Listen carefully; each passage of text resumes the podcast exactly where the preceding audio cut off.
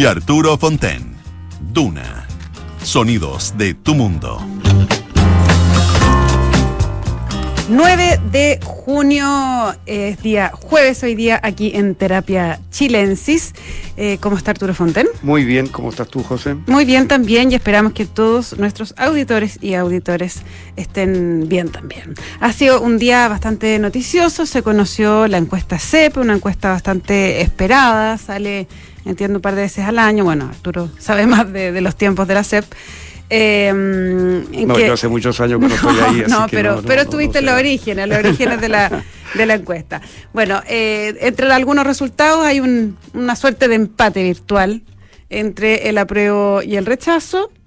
Eh, se definen las prioridades de la gente, la delincuencia es lejos en la principal preocupación. Eh, entre las figuras mejor evaluadas está el presidente Boric y está Belín Matei también estoy dando ciertas claves, ¿no? Y Mario Marcel eh, también. Gracias por decirlo de Mario Marcel, porque me tira el pase para presentar a el gran invitado que tenemos hoy, porque está con nosotros, no en el estudio, pero sí vía remota, eh, el ex ministro de Hacienda, Felipe Larraín. ¿Qué tal, Felipe? ¿Cómo está, Felipe? Hola María José, hola Arturo, encantado de estar aquí con ustedes. Qué bueno, no, no lo teníamos por aquí hace tiempo.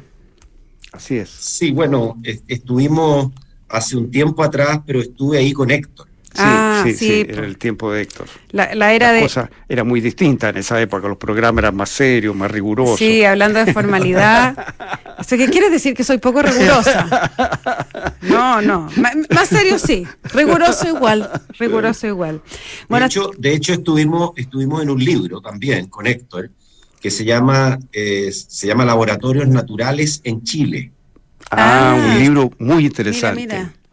Un libro sobre que nosotros eh, planteamos el concepto de laboratorios naturales y, teníamos siete laboratorios naturales en Chile. Así es que, y, este libro eh, fue también parte de la conmemoración de los 150 años del Ministerio de Relaciones Exteriores. Ah, Así que fue, Buen, buen recuerdo. Sí, eso fue un libro sobre el tema de cómo Chile tiene ventajas comparativas en ciertas áreas por su geografía, por su naturaleza, ¿no? Eh, así ventajas comparativas en, el sentido científico, digamos, como para tener grandes innovaciones. Bueno, el caso más obvio es el tema de la, no sé, de la astronomía en el norte, pero hay muchos otros casos que ahí se estudian. Es muy interesante. Hay, hay bastantes otros casos y, y en el fondo son lugares, son lugares únicos desde el punto de vista geográfico que atraen ciencia de clase mundial. Esa es un poco la definición. Energía, me imagino, solar. Eh, energía solar, mm. está eh, toda la, investigación antártica, toda la investigación, cosas que a veces uno no conoce, pero toda la investigación que hace Chile en desastres naturales.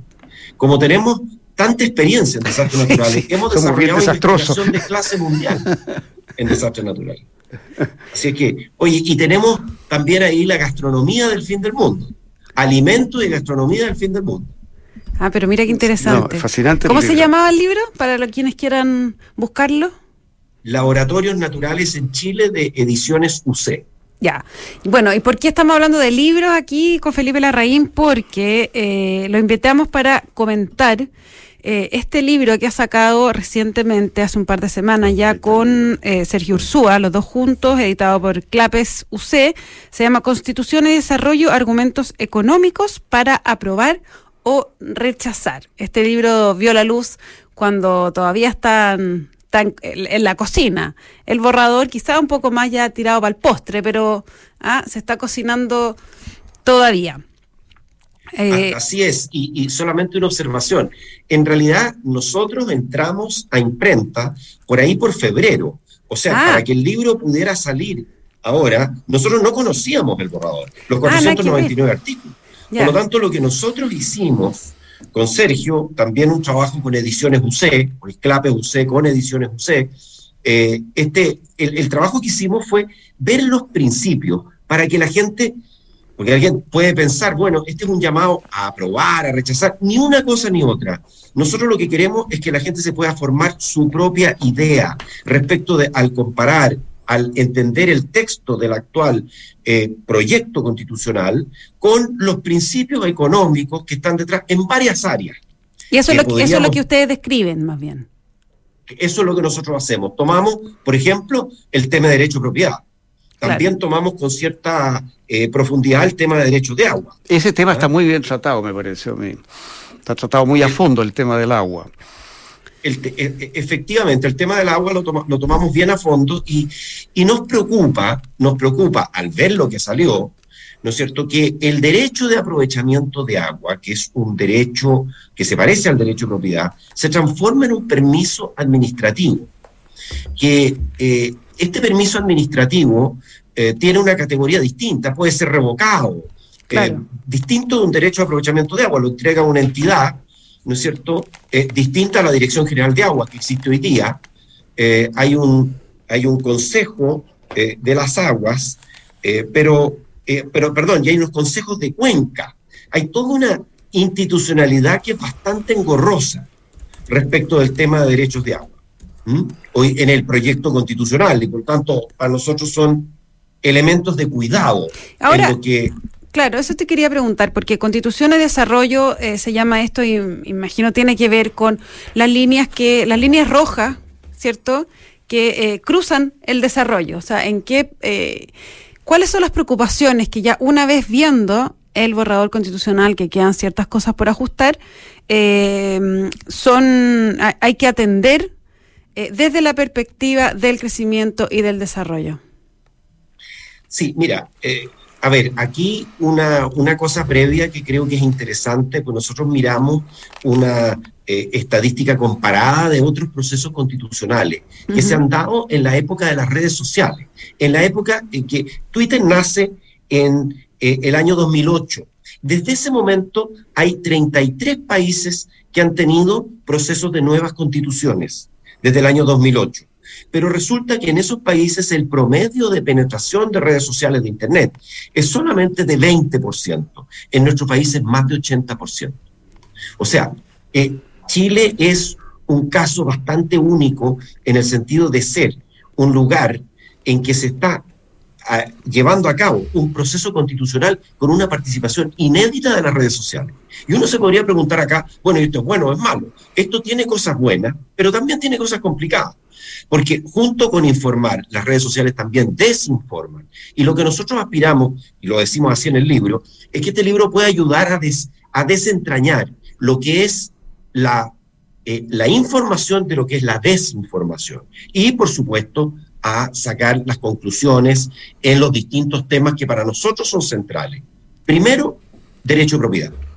Ese tema es absolutamente clave. Y en particular, o sea, existe en el, en el proyecto constitucional un, derecho de propiedad. El problema es que esto está establecido para el caso de una expropiación, en vez de eh, recuperar el, daño, ¿no es cierto?, patrimonial eh, a través del precio de mercado, se establece un concepto distinto, el de un precio justo. Este precio justo, ¿qué es? Algunos han dicho pero si el precio justo es el precio de mercado. Pero si fuera así, ¿por qué no lo dicen? ¿Por qué no lo dice el texto? Hoy día el precio justo queda a la interpretación de una ley. Y además se establece que no hay una indemnización en efectivo y al contado. Esto podría incluso establecer una indemnización a plazo. En una expropiación, digamos. Este punto debilita el derecho de propiedad. Y lo que hemos visto en economía, también revisamos en el libro los trabajos de Douglas North, Premio Nobel de Economía, que dice lo siguiente, bien interesante porque este es un historiador económico que sacó el premio Nobel, y él ha estudiado procesos como la revolución industrial.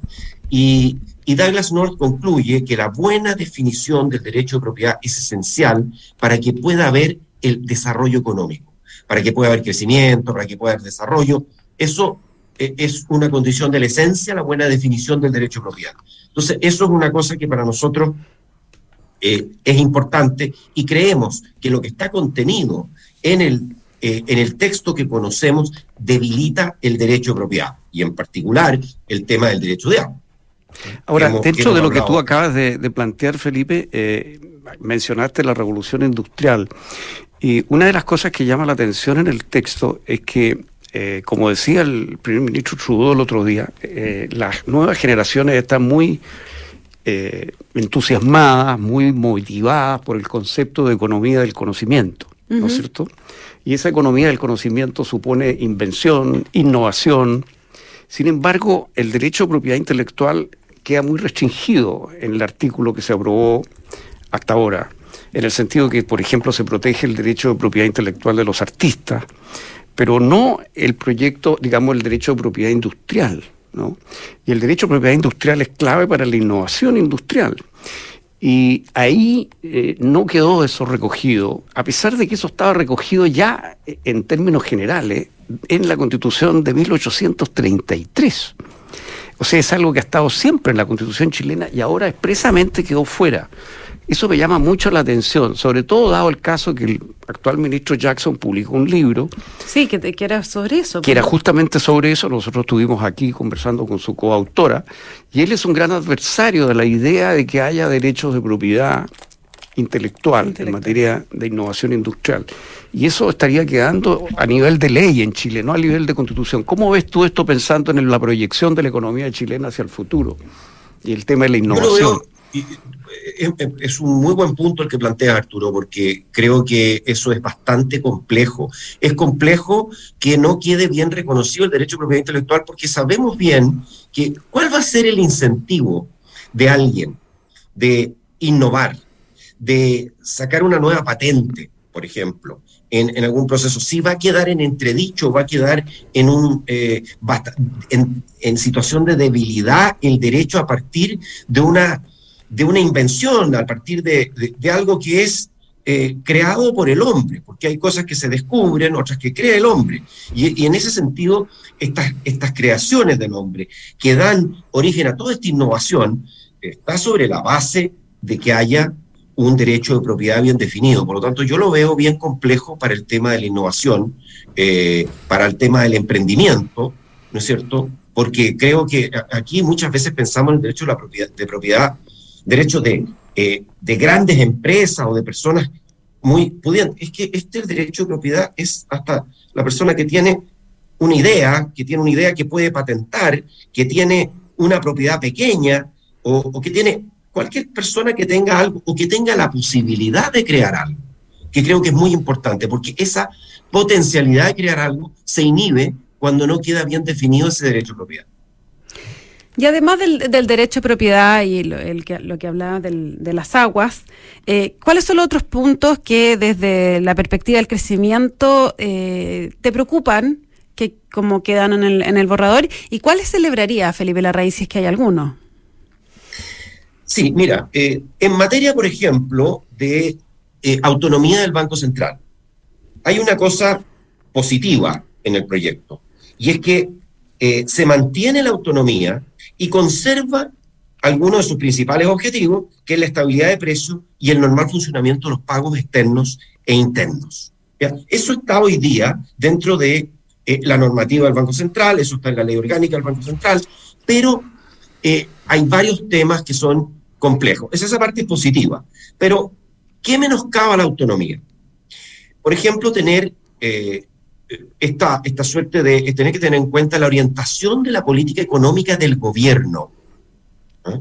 O sea, hoy día existe una coordinación y esa coordinación la hemos tenido, a mí me ha tocado verla y, vivirla eh, en el Ministerio de Hacienda con el Banco Central. Pero esto de la orientación de la política económica del gobierno, eh, la ampliación de objetivos, por ejemplo, al cuidado del medio ambiente.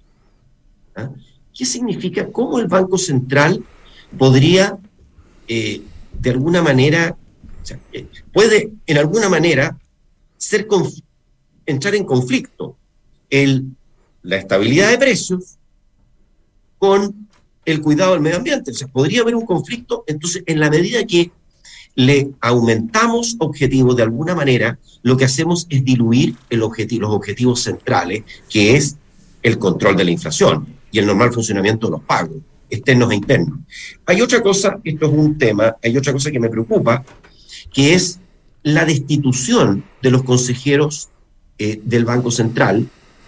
Esto queda establecido por mayoría simple, ¿no es cierto?, de la Corte Suprema, que puede ser a requerimiento del Consejo del Banco Central, a requerimiento del presidente de la República o por la mayoría de alguna de las dos cámaras que establece el proyecto constitucional. O sea, hoy día, de alguna manera, lo que estamos viendo acá es que se establece una posible acusación política de los consejeros. Y eso es un elemento que inhibe la autonomía. O sea, yo digo, aquí hay algo positivo, que es el reconocimiento a la autonomía, pero hay cosas que se agregan Usted dice inhiben esta autonomía. Lo único positivo que está viendo es algo que queda, no es algo que se añade. Bueno, eh, lo que pasa es que es muy importante, los bancos centrales tienen como objetivo central el no, no, claro, Claro que sí, ¿Ah? pero a lo que, a, lo que voy es que no, no, no, no ha dicho nada de que se le haya añadido al texto, al borrador, eh, que sea positivo, sino más bien lo positivo es que eso, que es clave, haya quedado igual a como está. Bueno, déjeme decirle algo positivo que se agrega. A ver. ¿Ah? En el concepto de responsabilidad fiscal, eh, es bien positiva la inclusión del principio de, sostenibilidad y responsabilidad fiscal en el texto. Por ejemplo, y aquí permítame citar el artículo 29, ya que me dice qué es lo que se agrega que es positivo, a ver si le encuentro algo, sí, le encuentro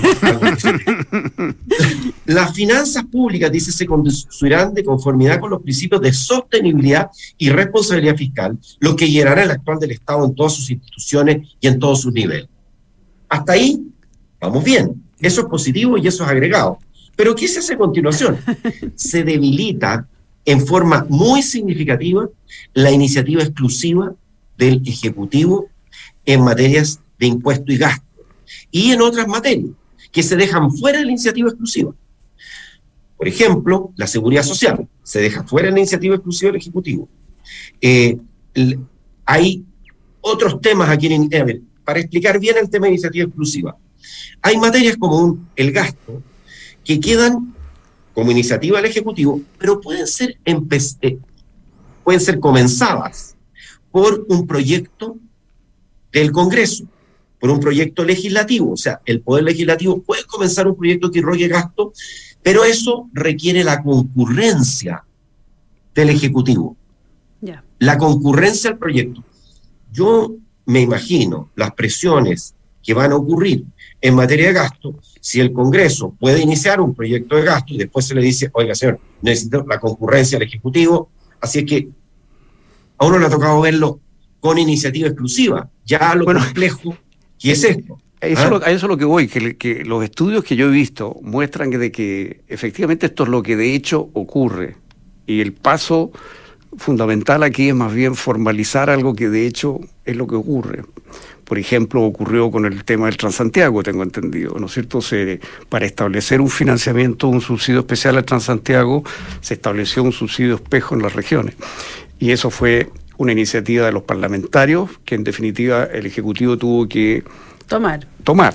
Entonces, lo que esto hace es formalizar eso. La pregunta pasa a ser, el hecho de que esto se formalice, ¿tú consideras que le da mucho más poder al Parlamento, debilita mucho el poder presidencial? Yo creo que lo debilita, porque hoy día además no, no olvidemos, eh, Arturo y José, que tenemos el control, eh, tenemos el Tribunal Constitucional, ¿no es cierto? Entidad que desaparece en la nueva constitución. O sea, en caso de que ocurra una diferencia de interpretaciones, eh, últimamente el Tribunal Constitucional es la institución que puede establecer las diferencias y que puede dirimir. Hoy día ya no o sea, hoy día me refiero, en el proyecto de nueva constitución ya no. bueno, el, proyecto pasa a ser esa la, Corte, esa tarea de, la toma la Corte Constitucional, ¿no? De dirimir conflictos entre poderes, en fin. Ahora vamos a ver cómo funciona eso. Pero claro, no tendría eh, lo que sí tiene el tribunal actual, ¿no es cierto?, que es la posibilidad de matar un proyecto de ley como proyecto. Es, efectivamente. efectivamente. y, yo pienso que habiendo visto esto operar en la práctica, y tenemos casos en que, tú mencionabas el caso de Transantiago, pero también hay otros casos, como el caso de los retiros, que los retiros eh, manifiestamente generaban gasto fiscal, pero fueron iniciativas parlamentarias. Ya, pero ahí, ahí va a venir un tema que, claro, eh, va a ser complicado, pero, pero en teoría, por lo menos uno diría, por ejemplo, la seguridad social queda fuera. Y a mí me parece eso muy negativo que haya quedado fuera. Pero en la medida en que la propuesta o el proyecto implique gasto, acarree gasto fiscal, ahí sí necesita patrocinio del presidente. Uno podría argumentar que los retiros sí implican gasto fiscal, porque hay gente que se va a quedar sin retiro, sin, sin fondos y el Estado va a tener que poner más plata. O sea que eh, los retiros han causado a futuro un gasto fiscal. Uno podría argumentar eso. Pero claro, hay personas importantes que han argumentado que eso no es así.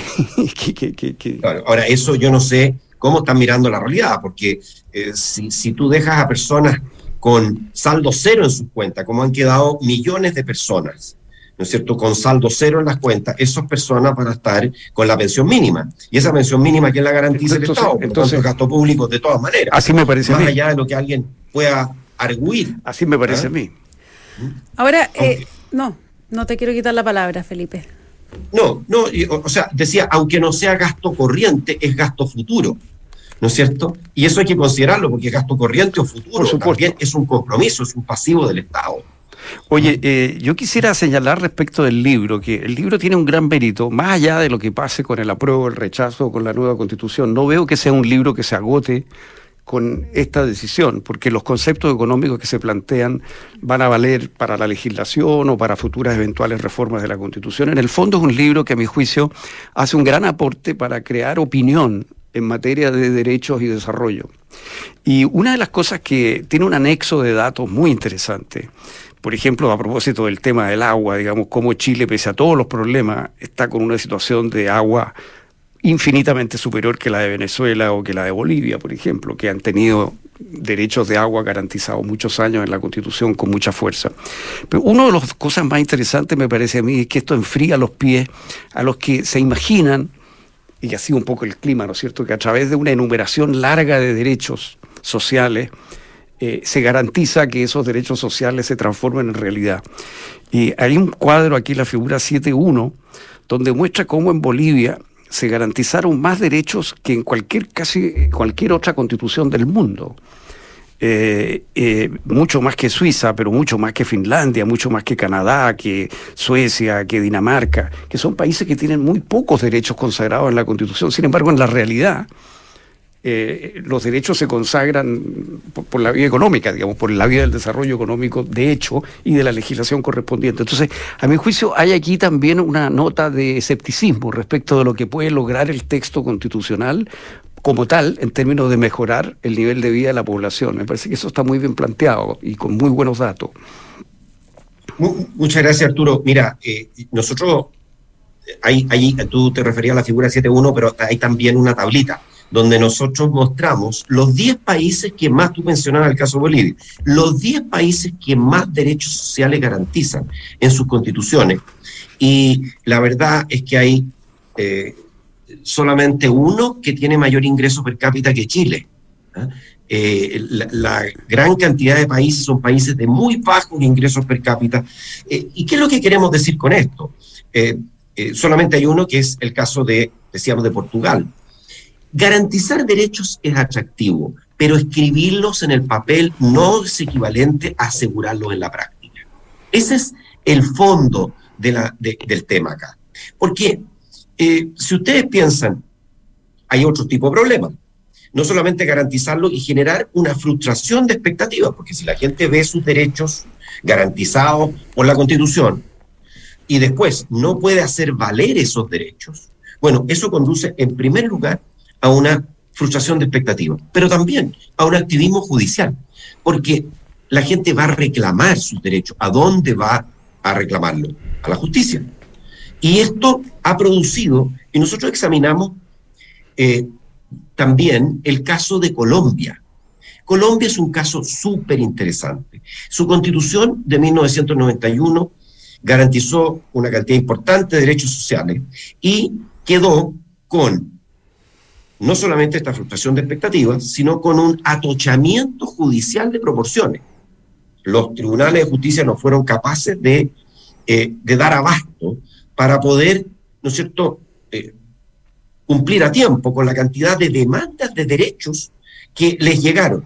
Entonces, activismo judicial, atochamiento y además un deterioro fiscal de proporciones las Cortes entregaban los derechos, el Estado se tenía que hacer cargo del costo de esos derechos, y esto condujo el año 2011, 20 años después, a hacer una reforma constitucional que estableció el carácter progresivo de los derechos sociales y culturales.